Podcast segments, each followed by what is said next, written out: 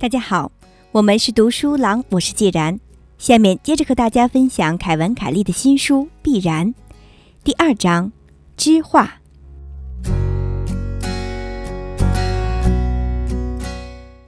很难想象有什么事物会像廉价、强大、无处不在的人工智能那样拥有改变一切的力量。首先，没有什么比把迟钝的东西变聪明更富有成效。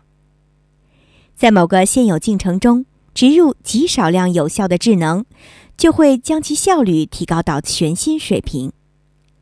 我们在知化没有生气的物品后会得到许多的好处，而这对日常生活的颠覆将是工业化的百倍。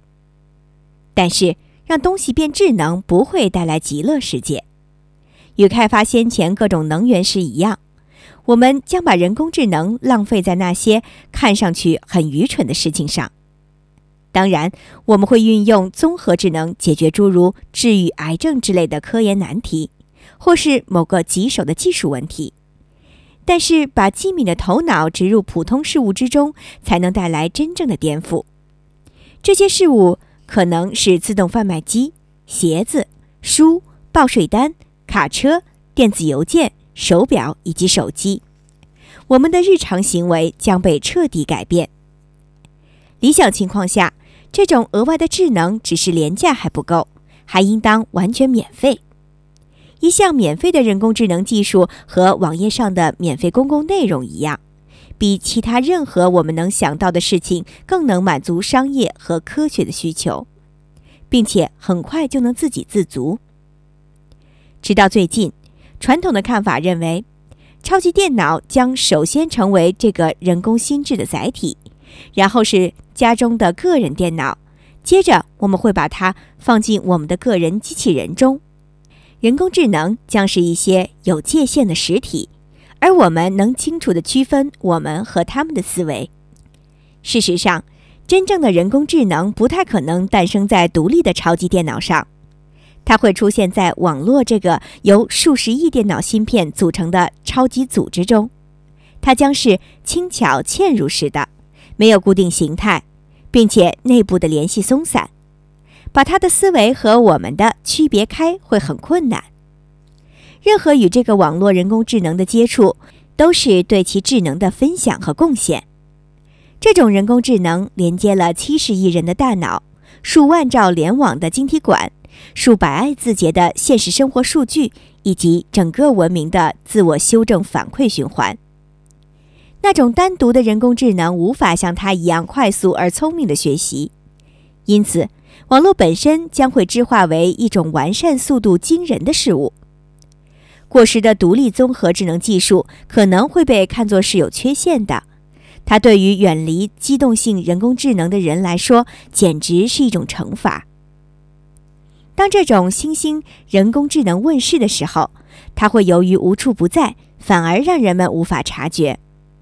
我们会利用它不断增长的智慧处理各种单调的杂活，但它却无影无形。我们将能够通过地球上任何地方的电子屏幕，用数百万种方式获得它分布在各处的智能，因此很难说它到底在哪里。还因为这种综合智能结合了人类的智能，包括所有人类过去的智能以及所有互联网上的人，要准确地指出它到底是什么也很困难。它是我们的记忆，还是我们的一种共识？是我们在搜索它，还是它在寻找我们？人工智能思想的到来，加速了这本书中描述的其他所有颠覆性趋势的进程。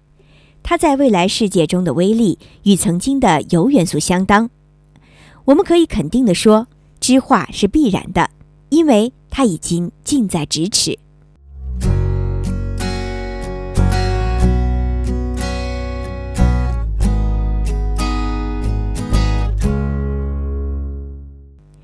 大约两年前，我长途跋涉来到 IBM 研究实验室，位于纽约州约克敦海兹的林间园区。想要尽早一窥让人期待已久的人工智能的到来，在2011年的危险边缘中夺魁的超级电脑 Watson 就诞生于此。最初的 Watson 电脑仍被留在这里，它与一间卧室的体积相当，是台貌似柜式冰箱的机器围成了四面墙。通过中间的微小孔隙，技术人员得以操作机器背后的电线和电缆。里面的温度高得出奇，让人觉得这个鸡群是活生生的。如今的沃森与从前大不一样，它不再仅仅存在于一墙机柜当中，而是在大量开放标准的服务器之间传播。这些服务器可以同时运行上百个人工智能项目。只要能与手机、台式机或者自己的数据服务器连上 Watson，它就像所有云端化的事物一样，同时为世界各地的客户提供服务。这类人工智能的规模可以根据需求进行调整。由于人工智能会随着人们的使用自我改进，Watson 将越来越聪明。它在一个项目中习得的东西能够被立即运用到其他项目上。它并非一个单独的程序，而是多种软件引擎的集合。其逻辑演绎引擎和语言解析引擎可能使用不同的代码，分别在不同的地点的不同芯片上运行，而所有这些都汇集成一条统一的智能流。消费者可以直接连入这个不断运转的智能系统，也可以经由使用这个人工智能云端的第三方应用程序连入。就像许多聪明小孩的父母一样，IBM 希望 Watson 从事医学工作，因而他们正在开发的应用程序中有一款是医疗诊断工具，并不奇怪。之前与诊断有关的人工智能尝试都以惨败告终，但是 Watson 确实有效。简单的说，当我告诉他自己在印度感染的某种疾病的症状后。他给我一张按照得病可能性由高到低排列的疾病推断清单。他声称我最有可能染患了甲迪鞭毛虫，结果确实是这样。这项专门技术还未对病人直接开放。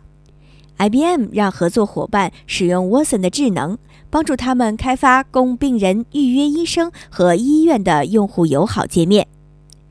我相信，类似于 Watson 这样的机器人将很快成为世界上最好的诊断专家。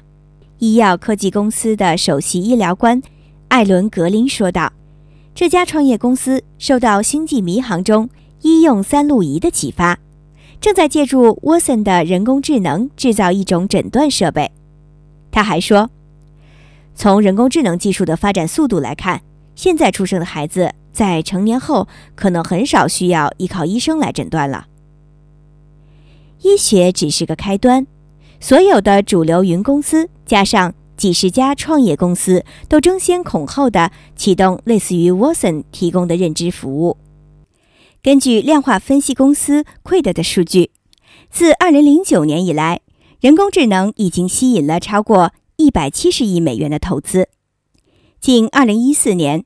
三百二十二家拥有类似人工智能技术的公司获得的投资就超过了二十亿美元。脸谱网和谷歌都为自己的人工智能研究团队招募研究员。二零一四年以来，雅虎、英特尔、领英以及 Twitter 都收购了人工智能公司。人工智能领域的民间投资在过去四年里平均每年增长百分之六十二，这个速度还会持续下去。总部位于伦敦的 DeepMind 是谷歌收购的早期人工智能公司之一。二零一五年，DeepMind 公司的研究人员在科学杂志上发表了一篇文章，描述了他们如何教人工智能程序玩二十世纪八十年代的街机类电子游戏，比如电子弹珠台。他们教他学习玩游戏的方法，而不是具体游戏的玩法。二者有着根本的区别。他们只是打开基于云端的人工智能，放手让他去玩雅达利公司的游戏，他会学着如何不断提高分数。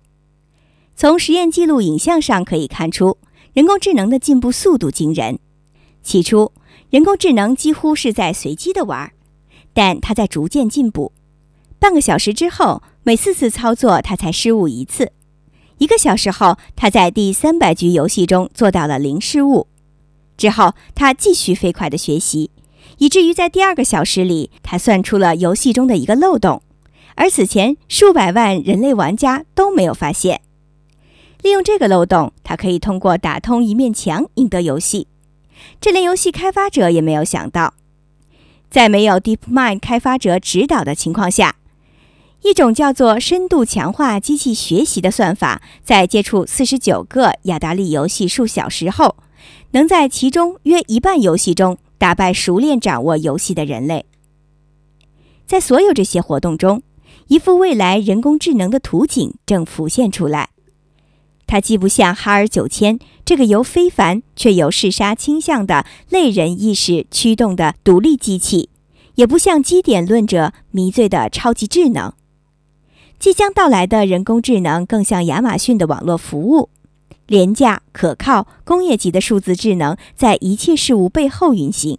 除了闪现在你眼前的短暂时刻，它近乎无影无形。这种常见的设备会根据你的需求提供你所想要的智能水平。即使人工智能改变了网络、全球经济以及文明，它也会像所有设施一样，让人感到极度无聊。就像一个多世纪前电力所做的那样，它会让没有生气的东西活跃起来。如今，我们将知化从前所有被电气化的东西。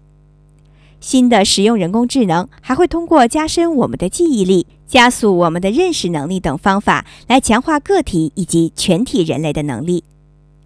通过注入额外的智能，我们几乎想不到什么东西不能变得新奇、不同和有趣。事实上，我们可以轻而易举地预测接下来一万家创业公司的商业计划，挑选一个领域并加入人工智能。关于加入人工智能的神奇力量，摄影术是一个很好的例子。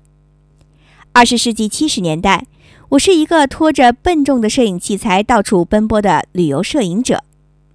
除了背包中的五百卷胶卷外，我还扛着两个铜制的尼康机身、一个闪光灯以及五个奇重无比、每个重一磅的玻璃镜头。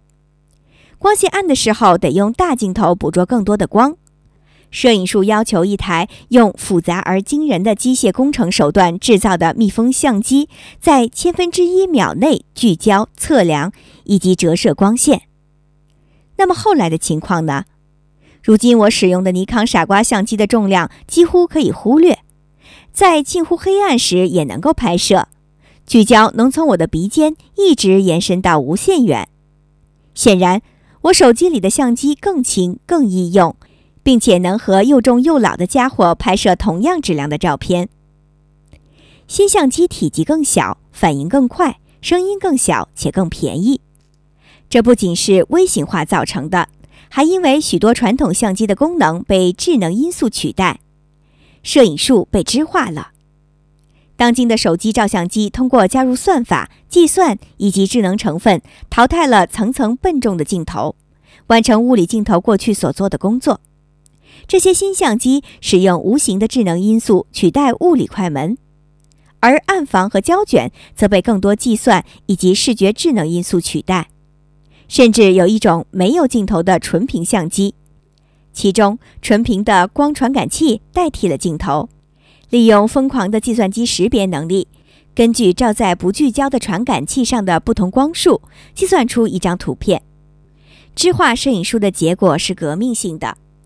它使得相机能塞进各个角落，太阳镜的镜框中、衣服上的某个色块中、写丝的笔中，并能做更多的事，如 3D 或者高清计算，以及其他曾经需要数十万美元以及一卡车设备才能进行的工作。现在，智化的摄影几乎成了任何设备都能完成的附带功能。类似的转变将会发生在其他任何一个领域。拿化学来说，一桌子盛满溶液的瓶瓶罐罐，操作起来得费不少的力气。移动原子岂不是更费劲儿？加入人工智能后，科学家们可以进行虚拟化学实验。他们在多如天文数字的化学结合中精挑细选，决定哪些更有希望成功，值得放在实验室中检验。语言学也有可能，比如把人工智能加入到语言中。收录过去一百年来的书籍、杂志和报纸中出现过的数以亿万计的词，然后据此追踪新词的诞生。用这种智能可以打造全新的商标名。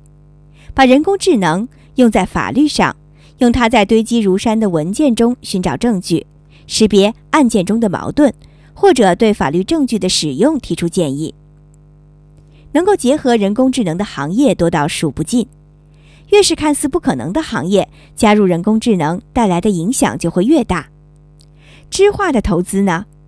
有一些这样的公司已经投入了实践，他们运用人工智能分析股票指数，优化避税方案，或者平衡投资组合的持有比例。这些是一个职业基金经理每年都会进行一次的工作，而人工智能每天和每小时都能做。以下是另外一些看似不太可能，却有望得到认知加强的领域：知化的音乐。他们能够运用各种算法，即时创作电子游戏或者虚拟世界中的音乐。音乐的变化取决于个人的操作。人工智能将为任意玩家创作数百小时的个性化音乐。知化洗衣机器自动识别各种衣物的洗涤方式，智能衣物将指挥洗衣程序，根据每次放入的衣物自行调整洗衣方案。知化营销。读者或观众个人关注一个广告时，其社会影响力能够成倍提高广告的受关注度，取决于跟风的人数以及影响力的大小。商家利用这一点优化每一份投入的受关注度和影响力。当规模达到百万级别时，这项工作由人工智能完成。智化的房产，人工智能匹配买方和卖方，并能够提示。喜欢这间公寓的租户还喜欢哪些房屋等？它还根据你的个人经济情况生成一份财务计划。知化的护理，遍布病人全身的传感器从早到晚的工作，提供高度个性化的护理方案，并每天做出调整和细化。知化的建造，复杂工程项目和其众多子项目能被及时纳入计划表。使工程速度和预算得到优化。想象一下，一个足够智能的项目管理软件，不光能考虑设计改动，还会考虑天气、港口交通延误、汇率、意外事故等因素。知化的伦理，自动驾驶汽车需要被事先教授优先级和行为规则，在考虑司机之前，他们或许应当首先保证行人的安全。任何依赖准则的真正自主事物都需要智能的伦理规则。知化的玩具，玩具更像宠物，类似宠物的玩具对孩子深深的吸引力是非比娃娃完全无法相比的。能交谈的玩具更受青睐，或许第一款真正的大众机器人就是一个洋娃娃。知化的体育。智能传感器能带来新的计分和裁判方式，并且我们每秒钟就从运动员身上提取高度精细化的数据，用来打造一个精华版虚拟体育联赛。知化的编织，谁知道呢？但它迟早会出现。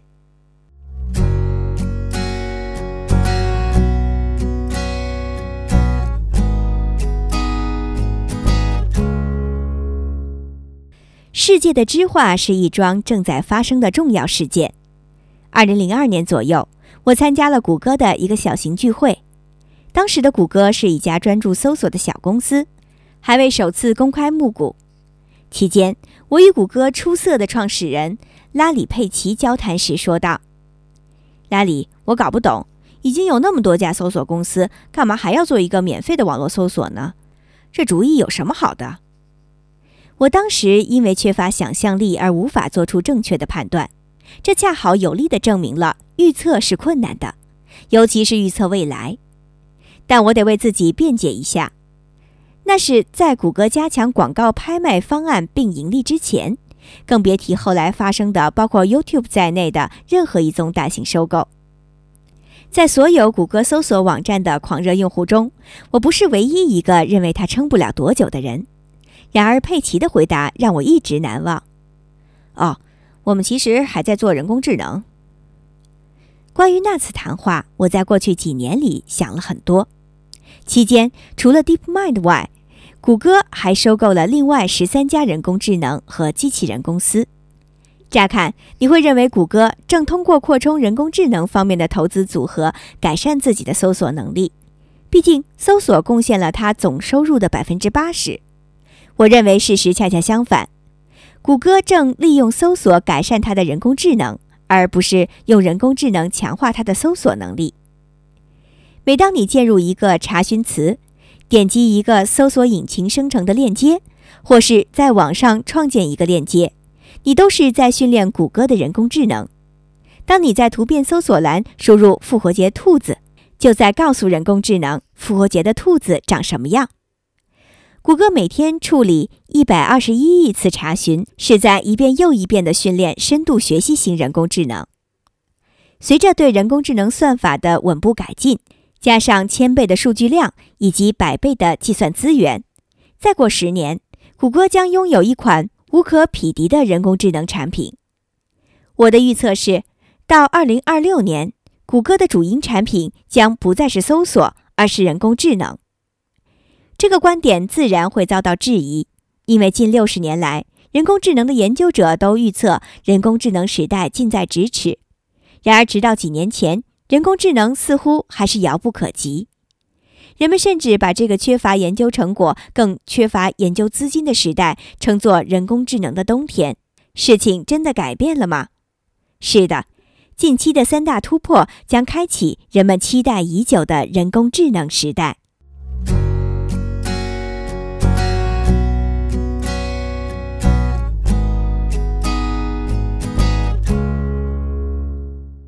廉价的并行计算。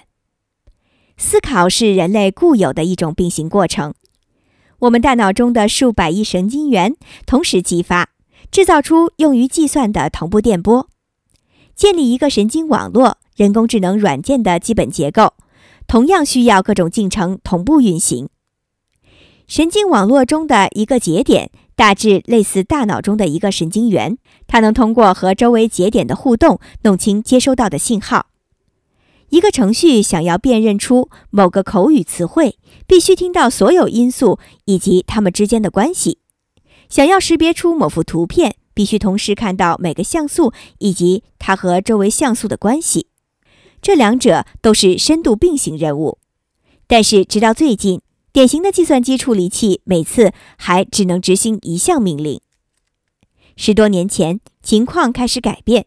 当时出现了一种叫做图形处理器或者 GPU 的新型芯片，是为了满足电子游戏中大量的视觉并行需求而设计的。游戏里的一张图片中包含的数百万像素需要在一秒内被多次重新计算，这就需要在主板上增加一块专门的并行芯片作为辅助。并行图像芯片运行效果极佳，电子游戏也大受欢迎。到了二零零五年，投入大量生产的 GPU 的价格已经与一般商品相当。二零零九年，吴恩达和斯坦福大学的一个研究团队意识到 GPU 芯片可以并行运行神经网络。这项发现让神经网络的节点之间能拥有上亿的连接，开启了神经网络新的可能性。传统的处理器计算拥有一亿节点的神经网络的级联可能性需要数周时间。吴恩达发现，一个 GPU 集群一天内就可以完成同样的任务。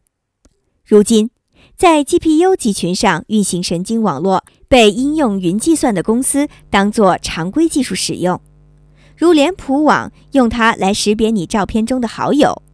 而 Netflix 用它为超过五千万订阅用户推荐靠谱的内容。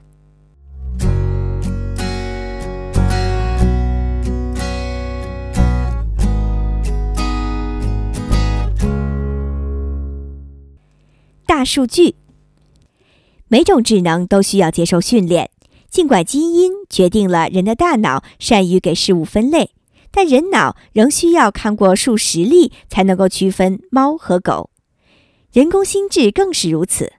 哪怕是程序编得最好的电脑，也要对弈至少一千局国际象棋后才会有良好的表现。人工智能之所以获得突破，部分是因为对全世界令人难以置信的海量数据的收集，为人工智能提供了训练的条件。大规模数据库、自我追踪。网页 cookies、网上足迹 TB 级别的存储、几十年的搜索结果、维基百科以及整个数字世界，都成了让人工智能变聪明的老师。吴文达这样解释道：“建设人工智能就像造一艘火箭飞船，需要一个巨大的引擎和许多燃料。飞船的引擎是各种学习型算法，而燃料是我们提供给这些算法的大量数据。”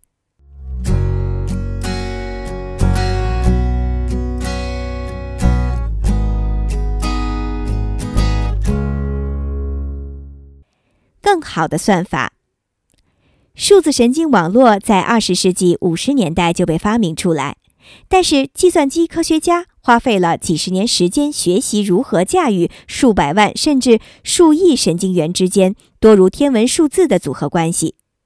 其中的关键在于将神经网络组织成蝶形。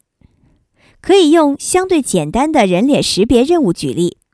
当神经网络中的一组数位被发现能触发某种图案，比如说一只眼睛的图像，这个识别的结果会被移到神经网络的下一层做进一步的解析。下一层可能会将双眼归到一组，并把这个有意义的数据块传到层级结构的更下一层。该层级能够将双眼和鼻子的图像关联在一起。识别一张人脸可能需要数百万这类节点。其中每个节点产生一个计算结果，供周围的节点使用，必须要叠加多达十五个层级。二零零六年，当时就职于多伦多大学的杰夫·辛顿对这个方法做出了关键改进，并称其为深度学习。它能对各个层的数据结果进行数学上的优化，从而加快了进一步叠层时的学习速度。数年后。当深度学习算法被移植到 GPU 集群上时，速度有了大幅提升。深度学习代码本身不足以产生复杂的逻辑思维，但它是当下所有人工智能产品的基本组成部分。这些产品包括 IBM 的 Watson、DeepMind、谷歌的搜索引擎以及脸谱网的算法。由并行计算、更大量的数据、更深层次的算法组成的这场完美风暴，让酝酿了六十年的人工智能仿佛一夜间获得成功。他们的组合表明，只要这些技术趋势继续下去，人工智能就将持续进步。这样下去，这种基于云端的人工智能欲将成为我们日常生活中根深蒂固的部分。但这是有代价的。云计算遵循收益递增法则，有时候又叫做网络效应。这一法则指出，网络规模扩大的速度远远赶不上其价值增加的速度。网络规模越大，对新用户的吸引力就越强，这就让它的规模变得更大，从而更具吸引力。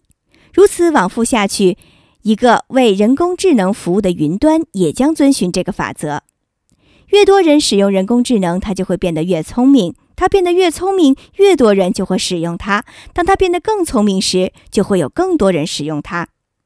一家公司进入这个良性循环后，规模就会变得极大，发展速度极快，以至于对其他新兴竞争对手形成压倒性优势。结果就是，未来的人工智能将由两到三家寡头公司主导，并以基于云端的多用途商业产品为主。一九九七年，沃森的前辈。IBM 的超级电脑深蓝在一场著名的人机对弈中击败了当时具有统治地位的国际象棋大师加里·卡斯帕罗夫。当电脑又赢了几场比赛后，人类选手基本上对这种比赛失去了兴趣。你或许会认为这就是故事的结局，但卡斯帕罗夫意识到，如果他也能像深蓝一样，即使访问包含先前所有棋局中棋路的大规模数据库。就能表现得更好。如果人工智能选手使用数据库工具被认为是公平的，那么人类为什么不能使用呢？为了实现用数据库加强人类大师的心智的想法，卡斯帕罗夫率先提出了“人加机器”的概念，即在比赛中用人工智能增强国际象棋选手的水平，而不是让双方相互对抗。如今，这种比赛被称为自由式国际象棋比赛，它们和混合武术对抗赛类似。选手们可以使用任何他们想用的作战技巧。你可以在没有协助的情况下比赛，也可以成为极其聪明的国际象棋电脑的傀儡，仅仅按照他的指示移动棋子。或者，你可以当一个卡斯帕罗夫提倡的半人马型选手，也就是人类和人工智能结合的赛博格。这种选手会听取那些人工智能提出的走棋建议，偶尔也会否决他们，颇似我们开车时使用 GPS 智能导航的情景。对任何模式的选手开放的2014年自由式国际象棋对抗锦标赛上。纯粹使用人工智能国际象棋引擎的选手赢得了四十二场比赛，而半人马型选手赢得了五十三场。当今世界上最优秀的国际象棋选手队伍就是半人马型的，它是由一个人类团体和几个不同的国际象棋程序组成。但更让人意外的是，人工智能的出现并未削弱纯人类国际象棋选手的水平，恰恰相反。在廉价且超级智能的国际象棋软件的激励下，下国际象棋的人数、锦标赛的数量以及选手的水平都达到了历史之最。与深蓝首次战胜卡斯帕罗夫时相比，拥有国际象棋大师头衔的人数至少翻了一倍。现在排名第一的人类国际象棋选手马格努斯·卡尔森就曾经和人工智能一起训练。并且被认为是所有人类国际象棋选手中最接近电脑的一个，他还是有史以来评分最高的人类国际象棋大师。既然人工智能可以帮助人类成为更优秀的国际象棋选手，那么合理的推测，它也能够帮助我们成为更优秀的飞行员、医生、法官、教师。大多数人工智能完成的商业工作，都将由专注某个狭小领域的专门化智能软件负责。比方说，它能把某种语言翻译成另外一种语言，但不能干别的。它可以开车，却不能和你交谈。它能记得 YouTube 上所有视频里的每个像素，却无法预测你的日常工作。在接下来的十年里。与你产生直接或间接互动的人工智能产品，有百分之九十九都将是超级智能的自闭型专家。事实上，这并非真正的智能，至少不是我们细想后希望得到的。其实，智能或许是种累赘。如果说智能意味着我们特有的自觉意识、疯狂的自省循环以及凌乱的自我意识流，那么结论尤其如此。我们希望自动驾驶汽车能够超乎常人的专注于道路，而不是在纠结之前和智能车库之间的争执。医院里的综合沃森医生能一心扑在工作上，永远不要去想当初是不是该学金融专业。随着人工智能的发展，我们可能要设计一些手段阻止他们拥有意识，而当我们宣传最优质的人工智能时，很可能给他们打上无意识的标签。我们想要的不是智能，而是人工智慧。与一般的智能不同，智慧是专注的、能衡量的、专门化的。它还能够用完全不同于人类认知的方式思考。二零一四年三月，德克萨斯州奥斯汀西南偏南音乐节上的一个特技表演，就是一个关于非人类思维的精妙例子。当时。IBM 的研究员给 Watson 加入了一个烹调数据库，其中包含网上的菜谱、美国农业部营养成分表以及如何让配方更可口的研究报告。凭借这堆数据，Watson 从味道资料以及现有的菜式中创制出新的菜品，厨师则很乐意地把它们做了出来。众人最爱的一道菜是美味版的鱼和薯条。它是用酸橘汁、腌鱼和油炸车前草制成。在约克敦海兹的 IBM 实验室吃中午饭时，我津津有味地品尝了这道菜以及另一道沃森的发明——瑞士泰式芦笋卤蛋饼，味道不赖。这两道菜怎么看都不像是人类所能想到的。非人类智能不是一个程序错误，而是一项功能。会思考的机器最重要的特征就是它们思考的方式与人类有差别。